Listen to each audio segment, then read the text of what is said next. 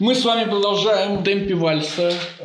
Быстро-быстро. А, Я думаю, что первый мой вопрос, есть ли у вас вопросы, возникшие во время перерыва? А, ну, получается такая вещь, что а, мужественный человек, точнее человек, которому превалирует мужество, он похож на отморозка. Позиции справедливости ты так видишь, а если посмотреть в принципе, то нет. Я смотрю с позиции целеуказания. В смысле целеуказания? Есть, Да, или целеполагания.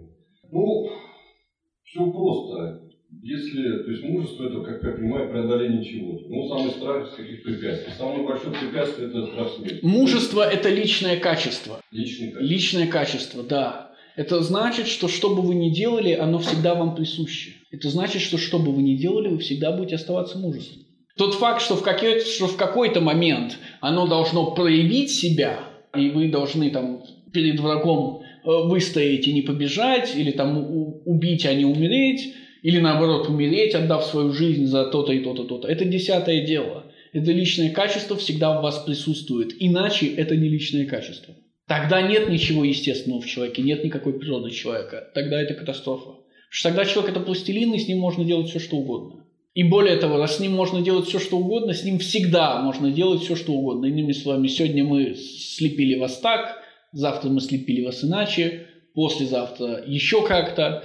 Тогда нет никакой естественной иерархии, и нет между животным и человеком. и нет, ну, нет. Ну, Животное вы не слепите вообще никак. Я имею в виду, что разница между изменением поведения животного, в принципе, его можно иметь, и, Ну- и существованием такого человека, существа, как Homo sapiens, не будет никакой разницы. Я понял вашу идею. Нельзя выделить в вас ничего эссенциально человеческого. То, что делает... Человечности нет. Что, что делает вас человеком? Потому что если вы пластичны, вас каждый раз будет делать что-то другое. Или вы хотите сказать, что ваша пластичность делает вас человеком, тогда непонятно, что такое человек. Они имманентны мудрым присущим. Либо мужество, либо э, мудрость. Вы говорите философскими терминами, которые я не очень понимаю, но я, поэтому я просто буду кивать и говорить, да, имманентно внутренне присуще. Они есть присущи постоянно. Конечно, это ваше внутреннее качество как личности. Оно не может никуда деться без вас. То есть уйти и потерять его нельзя. В отличие от справедливости, которая является по сути отношением к другому, или умеренности, которая по сути является отношением к другому, и потому зависит от ситуации с другим. Мужество и мудрость зависят только от вас, и потому никаких других не существует. Сократ ни в ко... философ ни в ком не нуждается, чтобы быть философом. Это болтовня с другими людьми, есть лишь повод, через который философия проявляется. Ксенофон скажет красиво. Ксенофон скажет, есть три уровня мысли Сократа. То, что Сократ говорит прилюдно, то, что Сократ говорит друзьям, и то, что Сократ думает сам про себя. Последнее нам недоступно вообще, но последнее явное высшее проявление философии. Потому что перед кем Сократ может быть абсолютно честен, как не перед самим собой. Перед любым собеседником он вынужден все время останавливаться, озираться, должен понимать, кто перед ним, с какой целью и так далее, и так далее, и так далее. Но перед самим собой нет. Хорошо, мы возвращаемся к Критону. Мы остановились на, кажется, 131 старик Трав. 131 То есть, ну, 130 настоящее. мне А, кажется, 130 настоящее. Мне кажется, да, вот Да. это вот, мне кажется, Да. правда. Отлично. То есть это момент, когда Критон и Сократ уходят прочь друг от друга. Мгм. Мне кажется, правда. Ну вот и рассмотри, Сократ. Скажут, вероятно, законы. Правду ли мы говорим, что ты... Нет, смотрите, все, мне кажется, правду. Все, Критон сдался. Продолжает непонятно зачем. Но Сократ не останавливается, Сократ продолжает, причем существенно продолжает. Вопрос соглашения, который мы уже обсудили. Вопрос, что нужно чтить, мы уже обсудили. Поэтому давайте, да, просто двинемся дальше. Мгм. Ну вот. Ну вот и рассмотри, Сократ. Скажут, вероятно, законы. Мгм. Правду ли мы говорим, что ты намереваешься поступить с нами несправедливо, замыслив теперь такое дело? Мы тебя родили, вскормили, воспитали, наделили всевозможными благами, Не всевозможными, а какими могли. какими могли благами, и тебя, и всех остальных граждан. И смотрите, и тебя, и всех остальных граждан. Это значит, что законы снабжают какими могут благами всех абсолютно. Какие это блага? Сократ выделил только, одн- только два, на самом деле только одно – рождение и базовое воспитание, то есть самыми низкими благами, самыми жалкими благами. Мгм. Однако мы объявляем, что по желанию любого Афинянин, после того, как он занесен в гражданский список, познакомится с государственными делами и с нами, законами, предоставляется возможность, если мы ему не нравимся, взять свое имущество и выселиться, куда ему угодно. Да, законы не относятся к людям как к рабам. Да, смотрите, даже отец относится к своему сыну как к сыну, да, то есть как господин к рабу, только до тех пор, пока сын не возмужает, пока сын не достигнет определенного возраста. Также и законы люди сами вольны согласиться или не согласиться соблюдать их. Иными словами, политическое единство государства укоренено в согласии людей и ни в чем другом. В отличие от отцовской власти, которая не укоренена ни в каком согласии, политическое единство в нем и укоренено. Угу. Никто из нас законов не ставит препятствий и не запрещает тому из вас, кто пожелает отправиться в колонию. Раз и мы и государству ему не нравимся, или даже переселиться в другое государство, куда ему угодно, и сохранить при этом свое имущество. Это повтор, повтор прямо предыдущего предложения. Ему предоставляется возможность, если мы ему не нравимся, взять свое имущество и выселиться куда ему угодно. Это выселиться куда ему угодно превращается в отправиться в другой город или в другую колонию. Угу. О том же из вас, кто остается, зная, как мы судим в наших судах и ведем государство и прочие дела, мы уже можем утверждать, что он на деле согласился выполнять то, что мы велим. Законы говорят, ты можешь изменить все, в смысле уехать из страны. Изменить все не в смысле изменить законы, законы не изменятся, а в смысле изменить все для себя.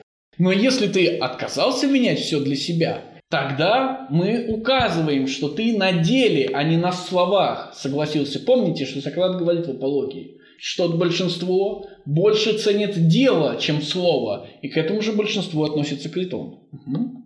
А если он не слушается, то мы говорим, что он в стране нарушает справедливость.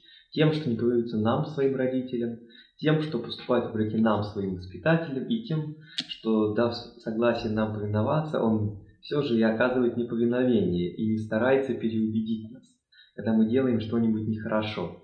И хотя мы предлагаем, а не грубо приказываем исполнить наше решение и выдаем ему на выбор одно из двух, либо переубедить нас, либо исполнять, он не делает ни того, ни другого. Заметьте, это переубедить, кажется, значит э, уехать. С другой стороны, мы уже обсуждали с вами, почему переубедить, э, в смысле не уехать, а остаться изменить законы, для Сократа не вариант. Угу.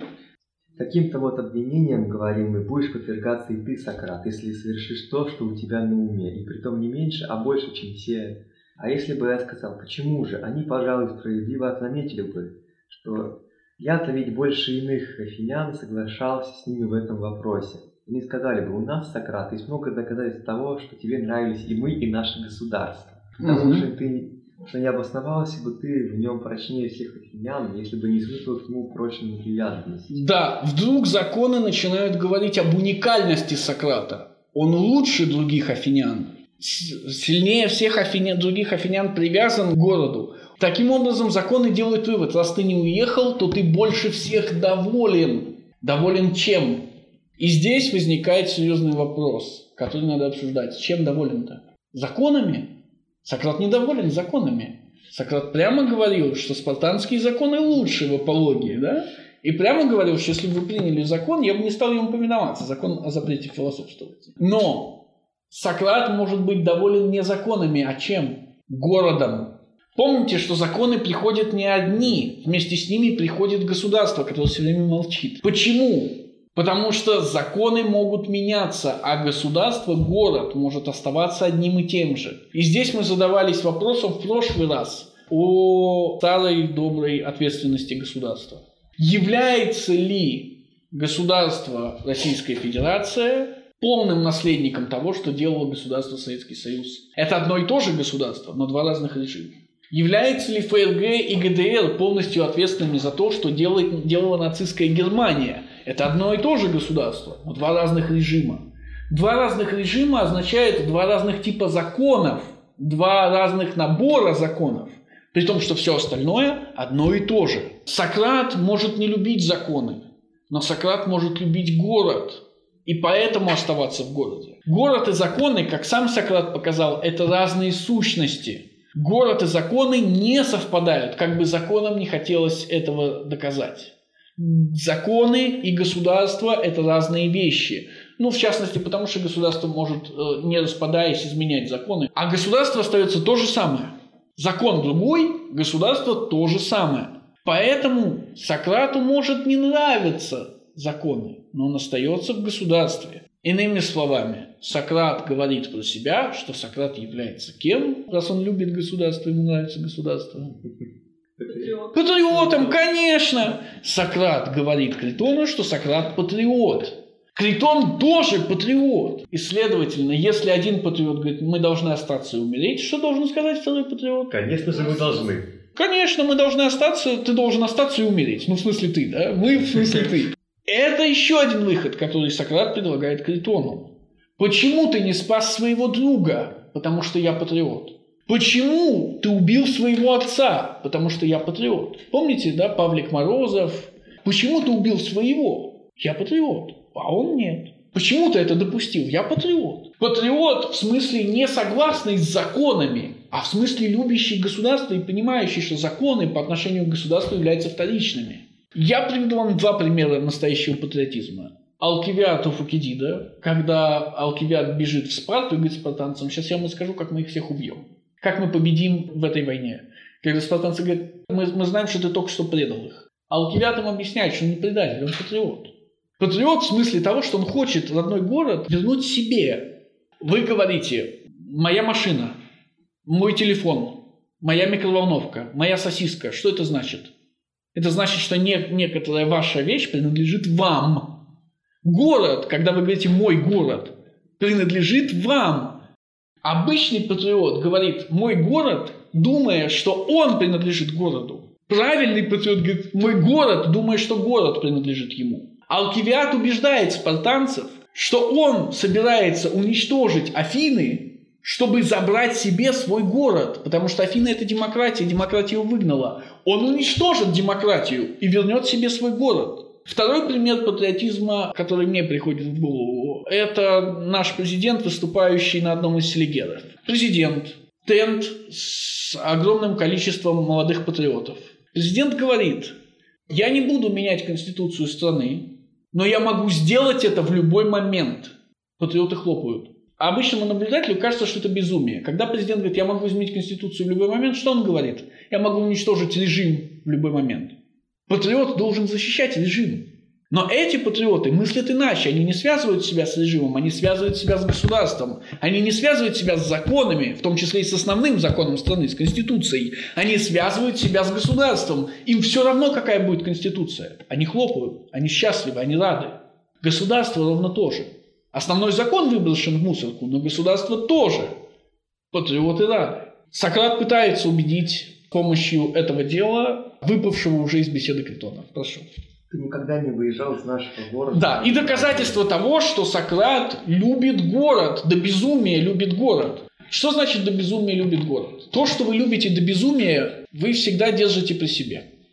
Самое дорогое всегда рядом с вами. Будь это ваш ребенок, ваш кошелек, нательный крестик. И вы все время держите его при себе. Самое дорогое – это то, с чем вы больше всего времени проводите. И законы доказывают Сократу, что он, в отличие от других афинян, считал город самым дорогим. Итак, Ты никогда не выезжал из нашего города ради празднеств. Где бы их не праздновали, разве что однажды на да еще на войну. Мгм. Никогда не путешествовал, как другие люди, и не нападал на тебя охота увидеть другой город другими законами. Тебя было довольно нас и нашего города. Вот как ты любил нас и при этом соглашался жить под нашим управлением. не словом. Словом Сократ не любил город и не любил законы. Делом ты никуда не уехал. Почему Сократ никуда не уехал? Потому что разница между режимом А и режимом Б не имеет никакого значения. Ее не существует. Разница между демократическим афинским режимом, олигархическим спартанским или там аристократическим критским не имеется вообще. И потому смысла куда-то ехать нет. Да и детьми обзавелся ты в нашем городе потому, что он тебе нравится. Как Сократ говорил, появляются дети? Как Сократ говорил, что дети появляются по приказу законов. Ну, Теперь он говорит, нет, ты обзавелся детьми в нашем городе, потому что он тебе нравится. Не потому что законы тебе повелели сделать детей, а потому что тебе просто нравится город, и все. Наконец, если бы ты хотел, ты еще на суд не мог бы потребовать для себя изгнания. А, да, тебе. Сократ напоминает Критону, что если бы Сократ хотел бежать, Сократ бежал бы еще в апологии. Угу. И сделал бы тогда согласие государства то самое, что задумал делать теперь без его согласия. Но в то время ты напускал на себя благородство и как будто не, смуща... не смущался мыслью о смерти и твердил, будто предпочитаешь смерть с нами. А теперь удивительная вещь. Тут Сократ возвращается к словам. Его слова совпадают с его делами. Если мы обернемся к Фукидиду, потому что Фукидид первый указывает на эту проблему. Слово и дело создает огромное количество возможностей, хотя бы к вопросу, о котором мы говорим, вопрос справедливости – Сколько позиций создает слово и дело к вопросу о справедливости, касательно справедливости?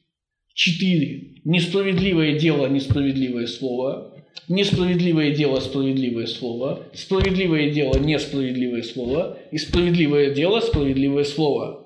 Когда вы читаете Фукидида, это очень важно. То есть персонаж, который говорит одно, может делать совершенно другое. Персонаж, который требует несправедливости, может поступать справедливо. И наоборот, персонаж, который требует справедливости, может поступать несправедливо. Здесь же впервые слово и дело совпадают. Ты не только не сбежал, ты еще и сказал, что ты не сбежишь. Угу.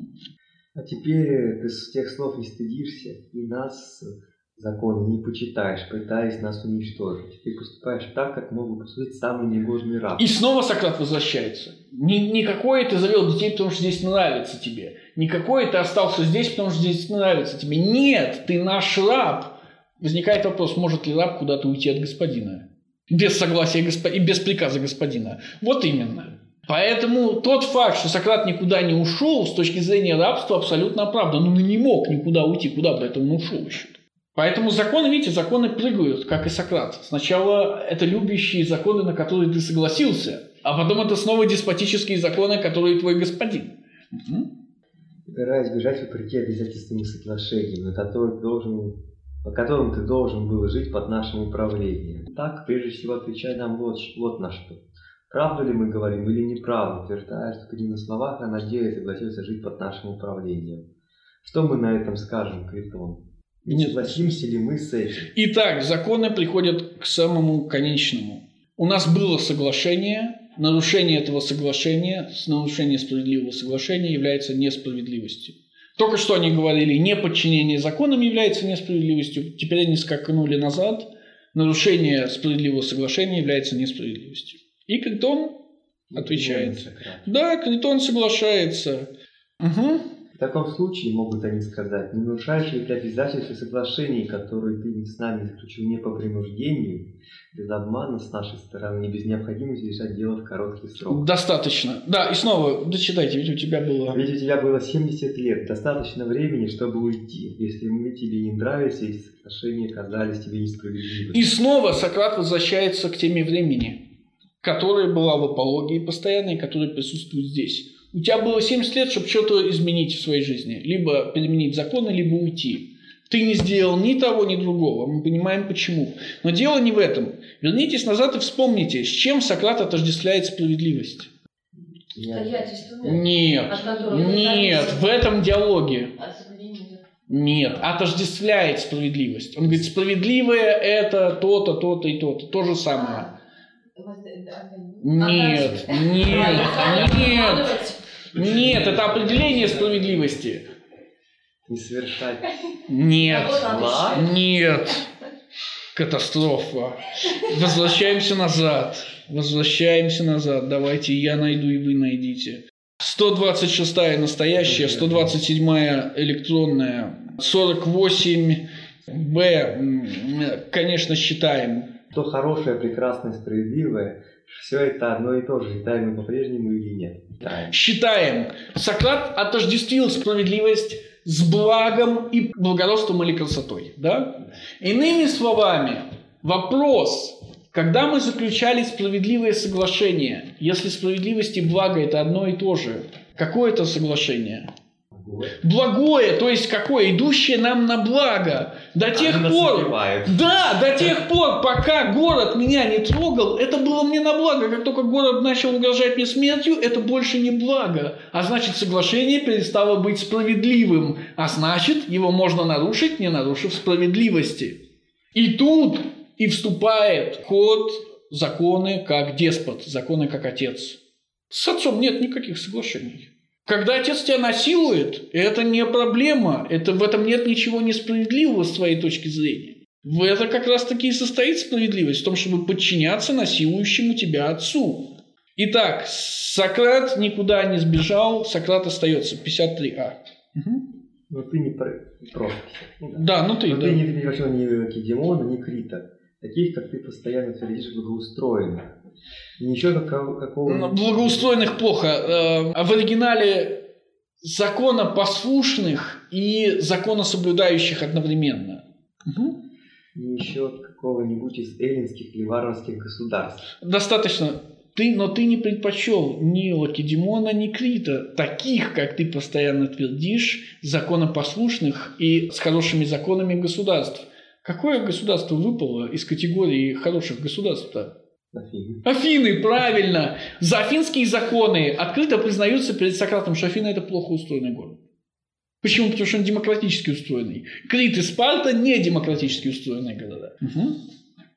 Ты отлучался отсюда реже, чем хромые, слепые и прочие калеки.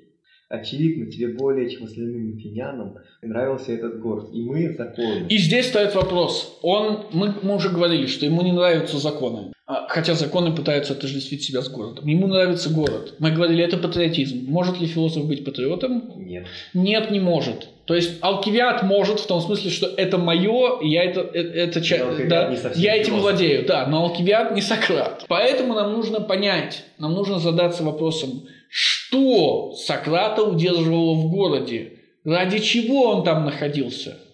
Ради друзей, у которых денег Не, ну друзья могут быть везде, тем более такого уровня, как Критон. Чем Сократ занимался с точки зрения большинства в городе-то? Возвращал молодежь. Следовательно, он оставался там за этим. Потому что не верить в богов можно где угодно, а вот возвращать молодежь Позволит лучше всего. В... Но возможно только почему-то в этом конкретном городе. Понятно почему? Если бы он был в Спарте и начал бы подходить к молодым людям, во-первых, на него бы косо смотрели, а во-вторых, быстро бы казнили, да, потому что в Спарте с этим не тянут. Что еще? Он не просто же возвращал каких-то молодых людей, он возвращал конкретных молодых людей. Выиграл ли он с этой ставкой? Выиграл на все сто процентов. Если в Спарте такие талантливые молодые люди, как они есть, как, которые есть в Афинах, и там ли их так много? Ответ нет. Потому что в отличие от Афин, у Спарты отсутствуют базовые законы об образовании. Спарта вообще не дает никакого образования никому. В Спарте невозможна философия. На Крите невозможна философия. Философия возможна только в Афинах. Там же, где находятся самые сладкие мальчики. Самый сладкий мальчик номер один – это Алкивиад, конечно. Охота за Алкивиадом – это тема буквально следующего, ну, поза следующего в нашей книжке диалога Протагор. Охота за Алкивиадом – это тема пира. Охота за Алкивиадом – это тема Алкивиада первого и Алкивиада второго. Наконец, охота за молодыми людьми в целом – это, конечно же, тема государства. В Протагоре Сократ говорит, что все философы пришли с Спарты. Да, да, да, да. Но если вы читали, вы знаете какой это смех. Он ведь говорит там буквально следующее. На самом деле ни один спартанец не является мужественным. Мужество – это просто ложь. На самом деле они все мудрецы. Конечно, это шутка, которую Сократ высказывает в кругу друзей, которая абсолютно понятна. Спар... Заметьте, он ведь говорит, что Спарта известна не своим мужеством, а своей мудростью. Более того, вы должны понимать, что в Протагоре эта позиция высказана в связи с тем, что Протагор поднимает поэта Симонида, который критикует поэта Питака. Сократ пытается сказать, что он противостоит это, этой критике, что он принимает сторону более древнюю, чем Протагор, это более древняя страна, семь мудрецов. Он всех семь мудрецов называет спартанцами, хотя из них спартанец только один. Помните кто? Хилон. Но когда Сократ называет имя Хилона, Сократ говорит, возможно, спартанец. То есть единственный спартанец в списке спартанских философов. Возможно, спартанец. Почему он возможно спартанец? Потому что он умный. Это уже проблема. Это проблема, потому что мужество и мудрость несопоставимы. Единственный умный спартанец это Ликург, но он не спартанец. Ну, а, про Ликурга он да. ничего не говорит. Единственный умный спартанец это Хилон, но он не спартанец. Единственный, если вы говорите Ликург, тогда вы должны сказать, что его не существует. Да? Или он не единственный, единственный умный спартанец это Ликург, но Ликурга нет. То есть это надо читать Протагор, чтобы прямо понимать, что э, это тактическая позиция ни в коем случае не правда. Да, это шутка, это смех. Двигаемся дальше. Кому же мил город без законов? И правда, как может существовать общество без законов? Законы являются необходимостью. Город и законы – это не совпадающие вещи. Но в городе всегда есть законы. В любом городе всегда есть законы. Хотя законы не составляют города. Законы составляют нечто другое. Законы – это регламентация жизни города. Пока город жив, у него всегда будут законы. Иными словами, пока общество существует, всегда будет стоять вопрос о справедливости. О справедливом и несправедливом. А это значит, пока город существует, он всегда будет противостоять философу, для которого этого вопроса не существует. И философ в этом смысле может занимать две позиции, которые Сократ занимает одновременно обе. Городского дурачка, помните, он ко всем на площади пристает, и главного злодея. Помните, он молодежь возвращает. Да, он, он захватывает наше будущее, он возвращает молодежь. То есть он убивает законы в колыбели. Угу. А теперь ты отказываешься от наших соглашений. Заметьте, уже снова соглашение. Угу. Последовало бы ты нашему совету, Сократ. Не смешил бы ты людей своим бегством из города. Сохранял бы ты свою репутацию. Иными словами, о чем говорит Сократ? Ровно то, что заботит Критона в начале диалога о сохранении репутации. Заметьте, ведь то же самое он говорит по отношению к городу.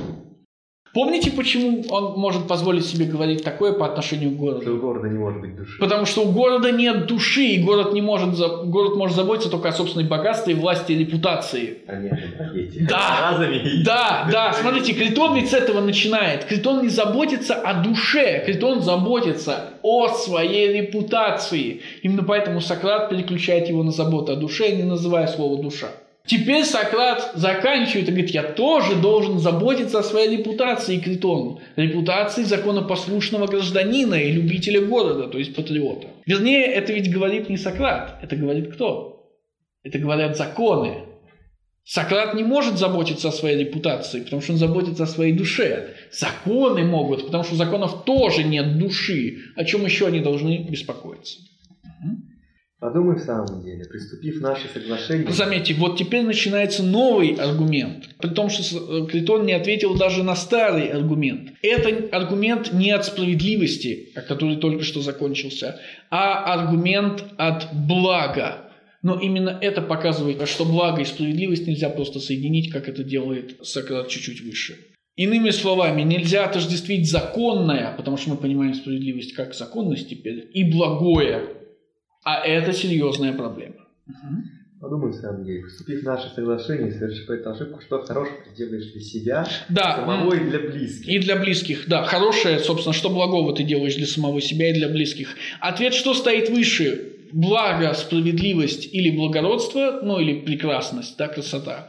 Э, вы должны э, открыть пир и увидеть, что Сократ говорит, что благо стоит выше, чем благородство слэш красота или справедливость.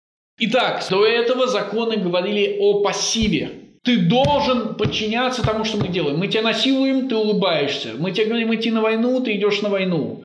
Мы тебя судим, ты судишься. И так далее. Теперь он будет говорить об активной справедливости. Что твоим близким будет крать изгнание, если что они могут лишиться родного города или потерять имущество. Это, по крайней мере, очевидно. Да, это опция изгнания. Лишиться города и имущества. Лишиться своего. Да и прежде всего ты сам, если отправишься в один из ближайших городов, Фивы или Мигары, ведь оба эти города управляются хорошими законами. Да, вот, вот, вот это то, что было законопослушны хорошим законам, как Спар. Итак, у нас есть теперь уже не два, а четыре города. Все что угодно лучше, чем Афины, наверное. Где, нет, нет, нет, нет, тут, тут, есть, тут есть хорошая разница это ближайшие города. Видите, ближайшие города это Фимы, Фивы и Мегары. Дальние города это Спарта и Крит. Угу. И то приедешь туда, Сократ, врагом государственного порядка. Все те, кому дорог их город, будут тебя коситься, считая тебя губителем законов. Развратителем, конечно, не губителем, а развратителем законов. И ты упрочишь же своими судьями славу, будто они правильно решили твое дело. И снова славу, репутацию. Угу. Ведь губитель, ведь развратитель законов очень и очень может показаться так, также развратителем молодежи и людей неусмышленных. Сократ говорит буквально следующее. Если ты убегаешь отсюда, ты убиваешь законы. Там, куда ты прибегаешь, угадай что, законы тоже есть. Законам не нравится, когда кто-то убивает законы. Потому что тот, кто убивает законы в одном месте, убивает их везде. То есть философ противостоит любому режиму. Поэтому там, куда ты прибежишь, ты просто уже будешь заранее преступником. Если здесь Критон еще сомневается, преступник ты или нет, то там-то ты точно окажешься преступником. Значит, это первая опция побега, которую озвучивает Сократ. И эта опция хорошая, потому что это хорошие законы, то есть это хорошие города, управляющиеся хорошими законами.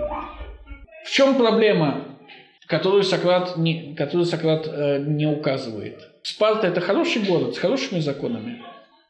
Как только что было сказано, правильно. Какой человек, когда его присудили на смерть, побежал в Спарту? Алкивиад. Алкивиад. Что с ним сделала Спарта?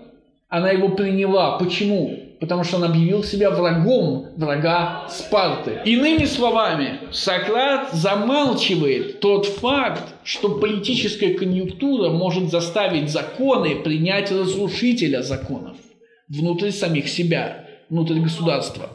Фивы и Мегары, а, особенно Фивы, это будущие враги Афин и текущие враги Афин. Если Сократ туда приедет, его вполне могут взять. Не потому, что местные законы боятся, что он уничтожит их, а потому, что он враг их врагов, враг Афин или афинских законов. Сократ молчит об этом, потому что эта опция будет означать отказ от патриотизма. Так может поступить только патриот а-ля Алкивиад. Патриот, который считает, что город принадлежит ему, а не он городу. Если город принадлежит вам, а не вы городу, то значит, что город не ваш отец, а город кто? Ваш сын. Город – это ваш сын. Но если город – это ваш сын, вы можете делать с ним все, что захотите. Таково право отца. То есть, это же классическая американская позиция. Мы приехали сюда, мы построили этот город, отцы-основатели, да? Мы можем делать с ним все, что захотим. Это не город нас создал, это мы создали город. И поэтому мы можем с ним делать все, как, все что захотим. Критон не может быть таким, такого рода патриотом. Поэтому Сократ умалчивает об э, этой опции. Вторая опция. Прошу. Может быть, ты намерен избегать благоустроенных государств и порядочных людей, но в таком случае стоит ли тебе жить? Заметьте, намерен избегать благоустроенных государств и порядочных людей, то есть ФИФ и Мегар. Да? Помните, Афины сюда не входят, Афины Сократ не избегает. Или ты пожелаешь двигаться с такими людьми и не постыдишься с ними беседовать. Но о чем же беседует Сократ? О том же, о чем и здесь, о том, что для людей дороже всего добродетель и справедливость, обычаи и законы. Заметьте, в апологии 29е Сократ тоже говорит о самом важном, о чем надо беседовать. Это душа, разум и истина. Заметьте, как душа, разум и истина превращаются в добродетель, обычаи и законы. Специально для Критона. Конечно, души нет, потому что Критон ее не знает, и потому она заменяется добродетелью, причем не добродетелью как таковой, а только справедливостью, которая достигается посредством соблюдения чего? Закон. Обычаев и законов, правильно. То есть это не истина, познаваемая с помощью разума, которая превращается в добродетель и спасает душу. Нет! Это добродетель, которая создается путем соблюдения обычаев и законов – Критон не дотягивает даже до массового учения. Вот настолько он далек от философии. Даже до самого публичного учения он не дотягивает. Но не дотягивает в этом конкретном вопросе. У него должна быть, заметьте, качество Критона понятно теперь для нас, потому что у него должна быть только одна добродетель – справедливость. Это значит, что Критон вообще не имеет никакого отношения к философии, и между ним и Сократом действительно непреодолимый разрыв. И неужели, неужели, по-твоему, это было бы достойно Сократа? А ведь надо бы подумать об этом. Опять о репутации, да. Но, положим, ты ушел бы дальше от этих мест и прибыл в Фессалию, к друзьям Критона. Там величайшее не, неустройство и распущенность. То есть это беззаконный, незаконопослушный город. Угу. И верно, они с удовольствием стали бы слушать твой рассказ о том, как это, было смешно, когда ты скрылся из тюрьмы, ряженый в козью шкуру или еще что-нибудь, что надевают обычно при побеге, и изменив свою наружность. Да, то есть он сделал вид, что он козел и вышел из тюрьмы. В чем шутка? В том, что это комедия. Сократ превратит свою жизнь в комедию, его репутация станет смешной, а сам он посмешищем. Для Критона, заботящегося о репутации, нет ничего хуже, чем стать посмешищем. Итак, давайте вернемся чуть-чуть назад. Два качества – законопослушность и близкость, далекость. Законопослушность и близкость, далекость вместе создают сколько альтернатив? Послушные. Ну, ну вы уже знаете, четыре, правильно. Сколько их называет Сократ? Две. Одна не альтернатива вообще. Беззаконный далекий город. А, Хотя это и есть Фессалия. Какая другая альтернатива? Беззаконный близкий город. Ну, такой есть, Македония какая-нибудь. Тоже варвары, но только ближе. Какая еще альтернатива? Законный близкий город. Что это? Фивы и Мегары. Почему туда нельзя бежать? Там. Туда нельзя бежать, потому что в Фивах и Мегарах будет известна его репутация заранее, как он и сказал. Остается какая альтернатива? Далекий. Далекий закон. Дако- далекий законопослушный город, там, где о Сократе не знает никто. Спарта и Крит. На этом основании Аристотель делает вывод о том, что афинянин в законах, афинянин на Крите, это и есть Сократ. Да? То есть Платон рисует в конце утопию, альтернативную ветку, да, альтернативную вселенную, в которой Сократ бежит таки на Крит.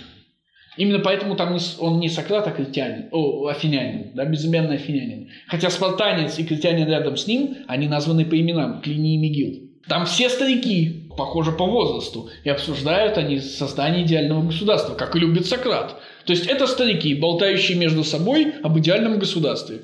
Идеальная философская концепция. Причем болтающие между собой в приватной беседе. То есть они идут в пещеру Зевса, чтобы там кое-что сделать. Конечно, Сократ закрывает эту альтернативу уже для Критона. Как в э, апологии он закрывал альтернативы, но он хотя бы называл их. Так и здесь он закрывает альтернативы, не называя одну, потому что Критона не удастся тогда убедить. Раз Сократ напирает на репутацию, то там, где его репутация не существует, в далеких городах, он может жить совершенно спокойно.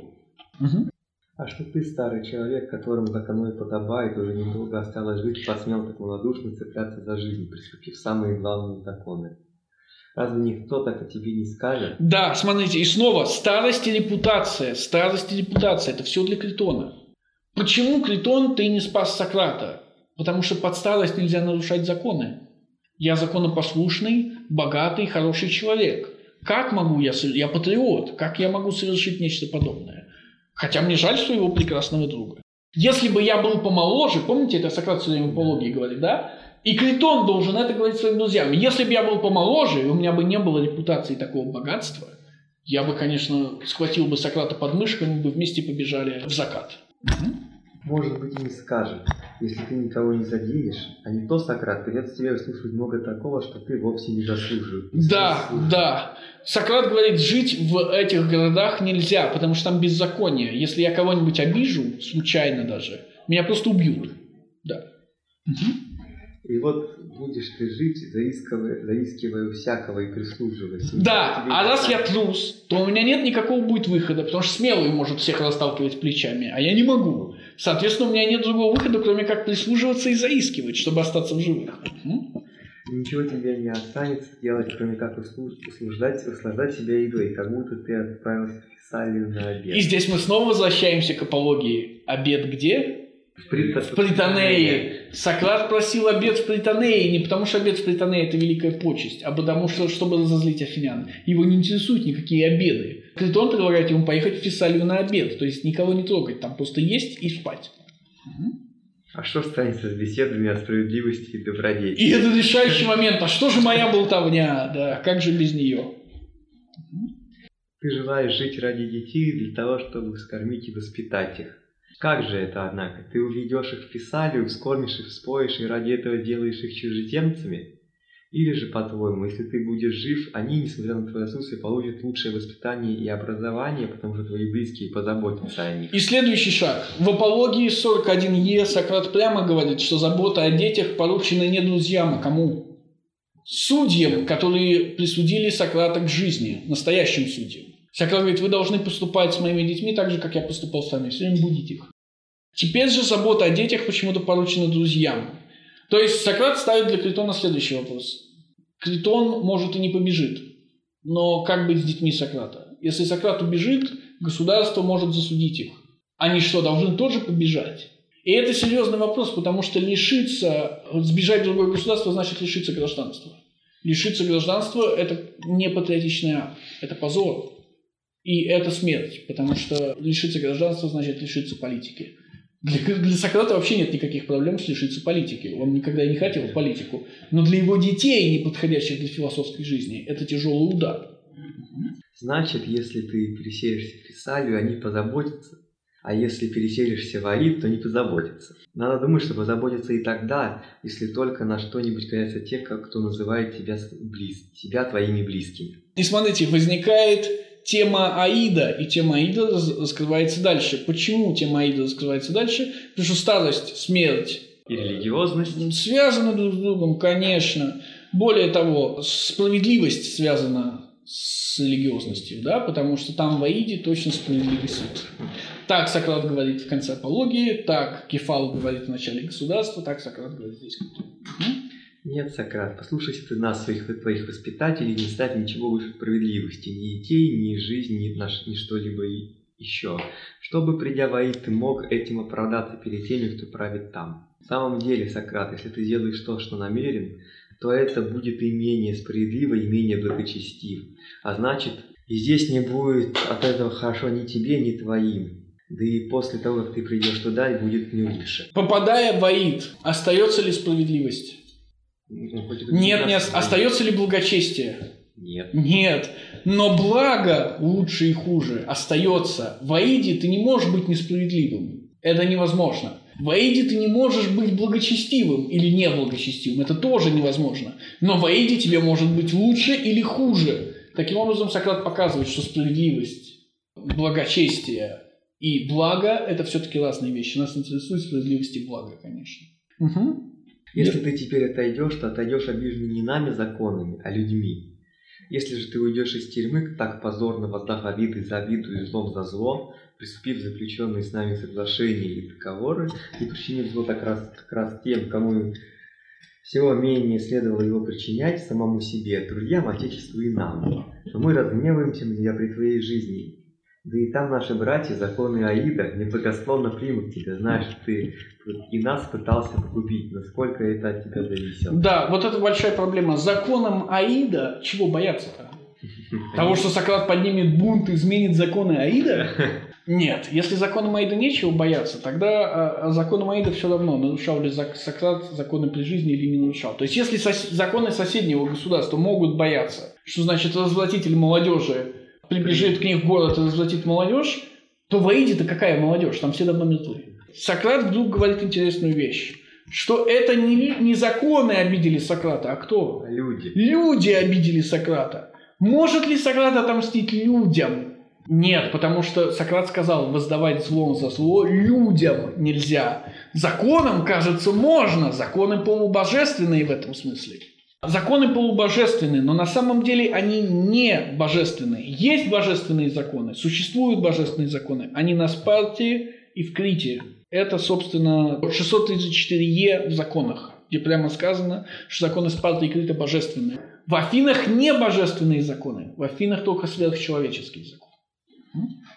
Не дай Критону увидеть и совершить то, что он советует. Слушайся лучше нас. Уверяю тебя, милый друг Критон. Смотрите, Сократ не дает ничего Критону ответить на это. Сократ сразу переходит милый товарищ, ну, товарищ Критон. Да, да, ну, да, вот знаете, как товарищ Лера или там товарищ Валя. Вот милый товарищ Критон. Мне кажется, что я все это слышу как как колебанствующим. Кажется, что они слышат флейту. И отголосок этих, этих речей гудит мне так, что я не могу слышать ничего другого.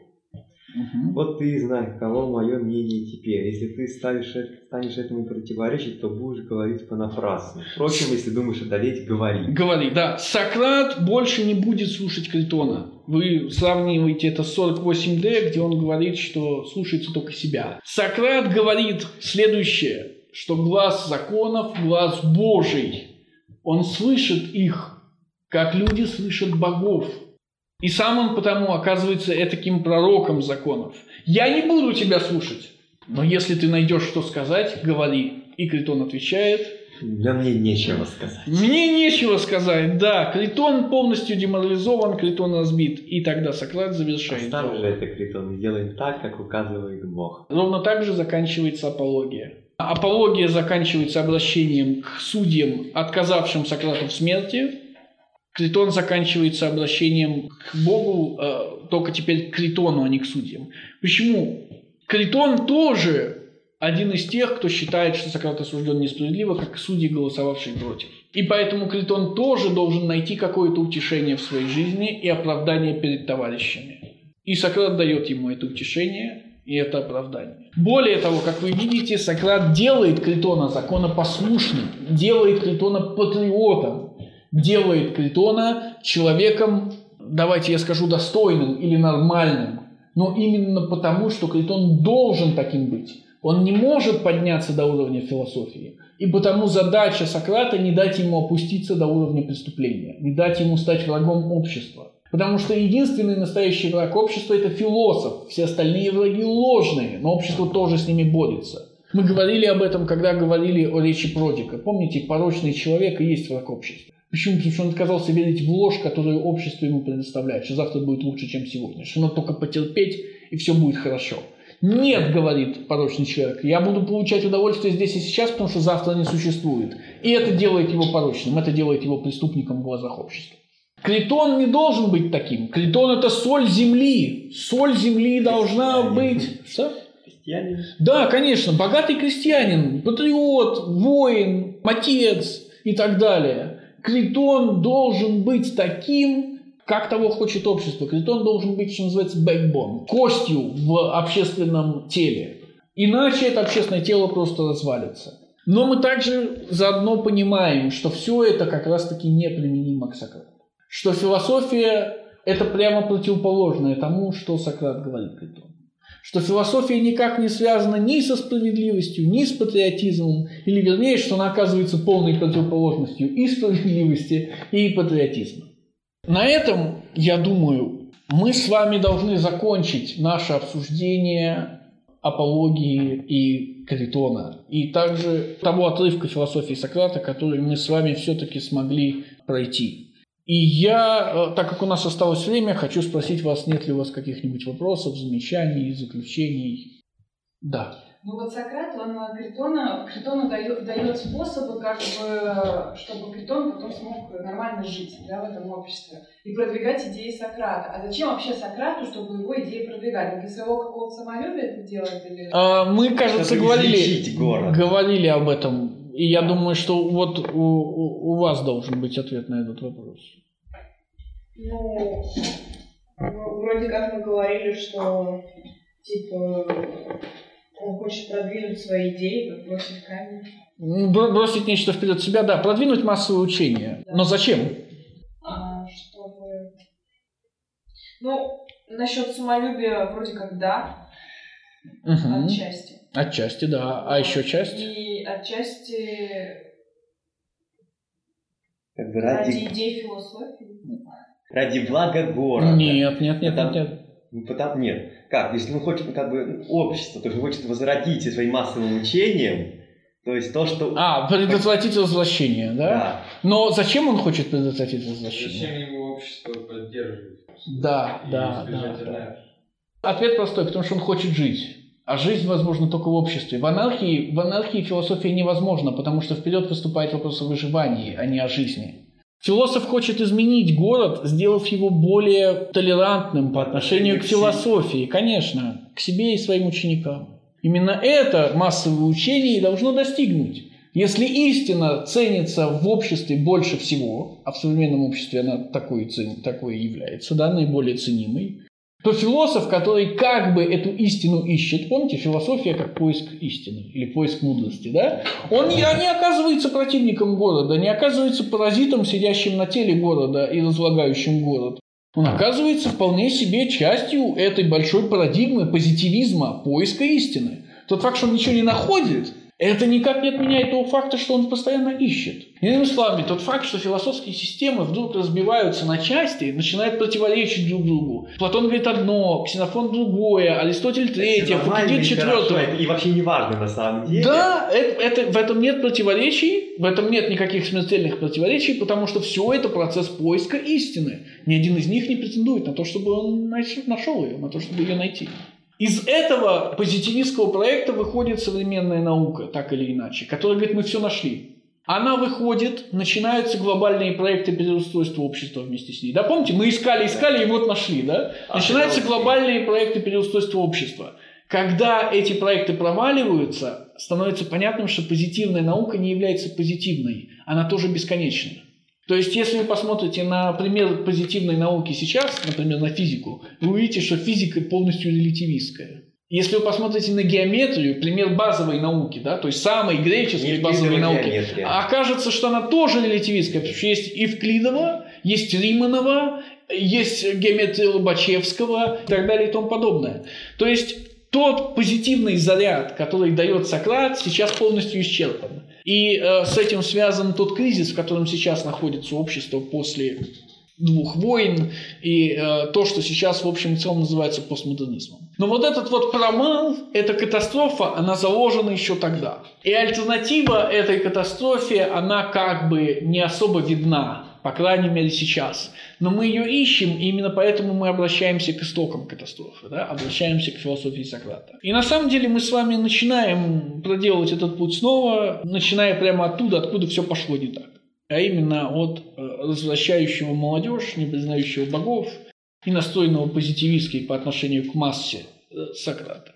Хорошо, еще какие-нибудь вопросы? Просто если, просто это нельзя ли это назвать комитетом общественного спасения? Ну, бы, Я, я, это не комитет общественного спасения, потому что в этом комитете один Только человек состоит, да. Нет, у него. Эти товарищи это как раз те, кого он спасает. Да? То есть Критон это не, не участник спасения, то есть невольный участник спасения, но это спасаемый. Критон и предмет, который принимает, и объект для принятия этого учения, и предмет, распространяющий это учение дальше. Но так можно сказать о любом человеке. В Протагоре, вот я вижу, Максим Павлович вспоминает Протагора, Сократ ведь говорит несчастному, э, старому, доброму, наоборот, молодому и злому Гиппократу, что нельзя просто так служить софистов.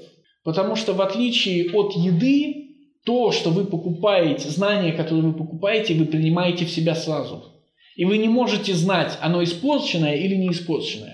То есть, когда вы покупаете еду, вы можете понюхать, а только потом укусить, да, или отложить и положить в холодильник. Когда вы покупаете знания, ну, что вы сейчас и делаете, естественно, вы получаете его сразу и проглатываете его сразу, и перевариваете его сразу. Поэтому, если знание не свежее, вас сразу несет. Таким образом, вы одновременно оказываетесь и э, реципиентом, и распространителем того э, несвежего знания, которое вы принимаете в себя. Поэтому сказать, что Критон – это часть комитета общественного спасения нельзя. С другой стороны, это правда так. То есть философ ставит себе задачу спасти. Но что значит спасти общество? Спасти общество значит сделать его толерантным по отношению к себе самому. Тут второе противоречие, которое я увидел. Мгм. То есть, если философ, ну, в любом случае Сократ, там, получается, что такой ну, матерый анархист, ну, в некотором роде, лучше так сказать, матерый атеист, который не верит, э, не верит в непреложность там, законов, всего остального, он считает, что это предрассудки, по сути, по большей части. И все это по большей части ложь как атеист и все остальное. Мгм. И брак законов, естественно, так как закон это тоже, ну, то, что придумано, Мгм. то... Но он не получается анархистом-то. Ну, не, не то, даже не анархист. Смотрите, анархист говорит, мы можем создать государство без Да, законов. Да. да. Сократ говорит, это, не, это невозможно в принципе, их надо терпеть всегда. То есть они неизбежны. Это неизбежное зло. Не анархист, как бы правильно назвать, как мегаскептик, я не знаю. Скептик хороший, хороший, да, да. Но фи- он философ и есть. Нигилист, не знаю. Не- нет, он же не- Он не- отрицает, а нигилист Он отрицает, морально. да, да, он, конечно, а философия вся морально нигилистичная. Моральная философия называется религия. Идеология, второй ответ, да. Моральный кодекс строителя коммунизма, пожалуйста. Философ не может быть, не может быть моральным, потому что первый вопрос к морали а, оказывается последним, да. Да, вот это и проблема, что закон устроится какой-то морально о чем-то. Конечно, мы об этом и говорим, да. И плодя себе подобных, он уходит, э, то есть как он может создать общество, где э, для людей, которые наоборот не признают это все. Он не победит. Нет, нет, подождите, не, это не совсем противоречие. Он может создать общество, которое более или менее толерантно к таким, как он. Это великая беда классической политической философии. Невозможно соединить общественную иерархию и естественную иерархию. Это несовместимые вещи. Вопрос, как сделать так, чтобы общественная иерархия хотя бы немножко приблизилась к естественной иерархии. Как сделать так, чтобы философ хотя бы мог нормально жить. Чтобы он не был нищим, старым и уродливым, и безродным при этом. Чтобы он мог играть какую-то роль, чтобы к нему прислушивались. Позитивизм, который рождается из этой идеи, скажет, не-не-не-не, философу не надо прислушиваться, его надо слушать в принципе. Все общество должно быть организовано на разуме. Но, опять же, верит ли Сократ в то, что на разуме можно все основать? Когда вы отвечаете на вопрос о морали, мы решим с помощью разума, то есть как утилитарист, например, отвечает, тогда вы перестаете быть философом. И тогда вы входите в идеологию. Ну. Этика э, занимается изучением таких вопросов, да. А если вы поймаете в Институте философии Рубена Грантовича Апресяна и спросите, как бы можно ли убивать детей, Рубен Грантович не ответит вам нет сразу. Он постарается прояснить и углубить этот вопрос. Ответить должны вы. То есть он ни в коем случае не, не может, он может привести вам пример, что вот в случае такой-то этики, например, этики древних греков там времен похода на Трою, это все вполне себе возможно. Или если вы спросите его, а это приемлемо, он скажет вам, ну вот смотрите, в Древней Греции было приемлемо. Или там вы спросите, а многоженство или многомужество? И Рубен Крантович вам ответит, в Спарте и то, и другое практиковалось прекрасно. Никаких проблем не было. Вот это губит общество на корню. Это анархизм, это тотальный развал. И тут философ, конечно, должен стать, э, поставить вопрос, как соединить вот это вот эту истину, в кавычках, с тем фактом, что общество все-таки должно существовать, если философия может существовать, если философия должна существовать. Потому что философов в пещерах не существует. Их и в Спарте не существует, хотя Спарта уже вроде как и не пещера. А Сократ предполагает, что эта философия, которая открывает, ну, старается открыть путь, есть какая-то цель? Есть ли какая-то цель у философии помимо э, хорошей жизни для философа? Давайте я отвечу вам красиво. Так как речь идет о естественной иерархии, речь идет о естественной цели человека. Философия достигает естественную цель человека. Аристотель бы вам ответил, эта естественная цель состоит в развитии того, чем человек отличается от всех животных. Это разум. Философия развивает разум, то есть философия создает наиболее чистого, наиболее естественного человека, человека полностью состоящего из созерцательного разума. А, добродетелью мудрости. Да, да, да, да, да, да, конечно. У человека есть естественная цель. Эта естественная цель по Аристотелю отделяется с помощью телеологии. То есть зачем создан человек? То, зачем создан человек, явно отличает человека от всех остальных животных. Что может человек, чего не могут другие животные? Давайте я скажу вам сейчас, дико упрощая и обманывая вас, это разум.